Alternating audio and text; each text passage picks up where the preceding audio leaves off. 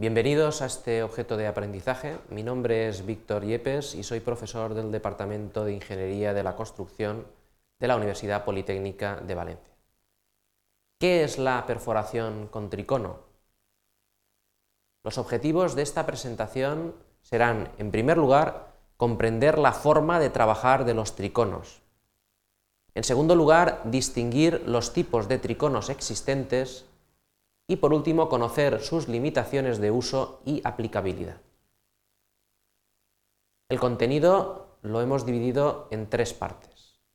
Una introducción, elementos constitutivos y criterios de diseño y tipos de triconos. Los trépanos triturantes o triconos constituyen una perforación rotativa que apareció en 1910, pero que su uso masivo lo fue a partir de los años 60 del siglo pasado.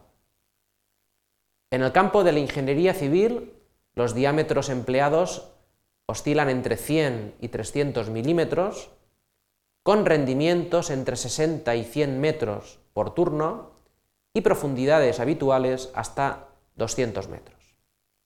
Sin embargo, en la industria del petróleo, por ejemplo, en España se han superado los 4.500 metros.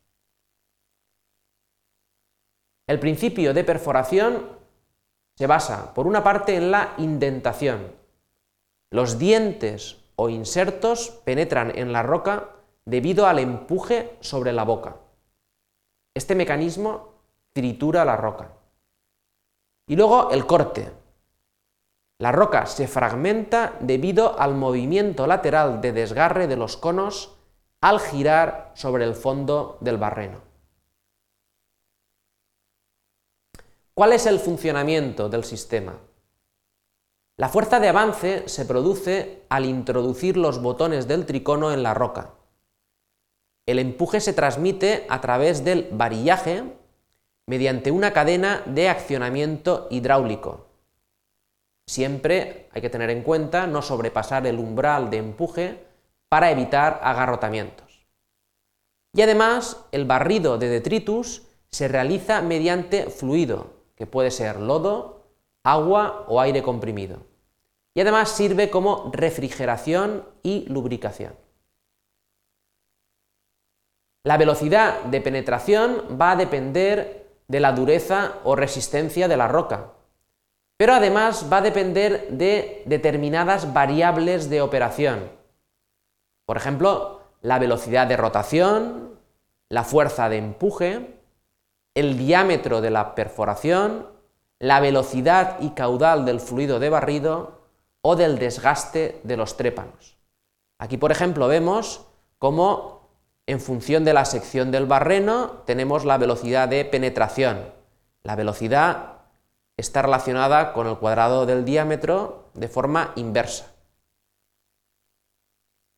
Aquí podemos ver las partes constitutivas de un tricono.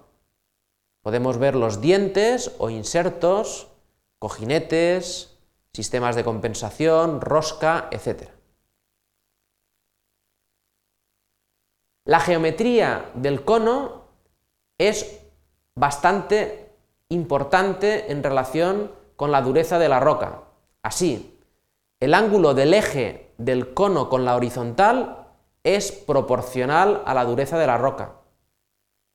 El ángulo del cono, por contra, es inversamente proporcional a la dureza de la roca, al igual que el diámetro del cono. Aquí podemos ver, por ejemplo, para una roca blanda o para una roca dura, cuáles serían los parámetros más importantes de los conos. Así, el ángulo del eje del cono sería menor en una roca blanda, el ángulo del cono mayor, y al igual que el diámetro del cono o el saliente del cono. Además, el diseño también depende de otras cosas, por ejemplo, la excentricidad. Para rocas duras, normalmente existe poco descentramiento, por ejemplo el caso de la izquierda, y para rocas blandas, más descentramiento. En cuanto a los dientes e insertos, En rocas duras serán cortos y juntos, mientras que en rocas blandas largos y espaciados. Hay dos tipos fundamentales de tricono. Los de dientes, que son más baratos, la relación es de 1 a 5, y los de insertos, formados por carburo de tungsteno. ¿Qué ventajas presentan los insertos? Mantienen la velocidad de penetración durante la vida útil. Requieren menos empuje para una determinada velocidad de penetración. Necesitan menos par, disminuyendo las tensiones sobre los motores de rotación. Reducen las vibraciones, con menos fatiga sobre la perforadora y el varillaje. Disminuye el desgaste sobre el estabilizador y la barra y producen menos pérdidas de tiempo por cambio de bocas y menores daños en en las roscas. Como conclusiones diremos, en primer lugar, que los triconos son el sistema habitual de perforación a rotación. En ingeniería civil son habituales diámetros entre 100 y 300 milímetros. Los triconos de insertos de carburo de tungsteno son más eficaces, aunque más caros. Y por último diremos que la dureza de la roca influye de forma decisiva en el diseño del tricono. Muchas gracias por su atención.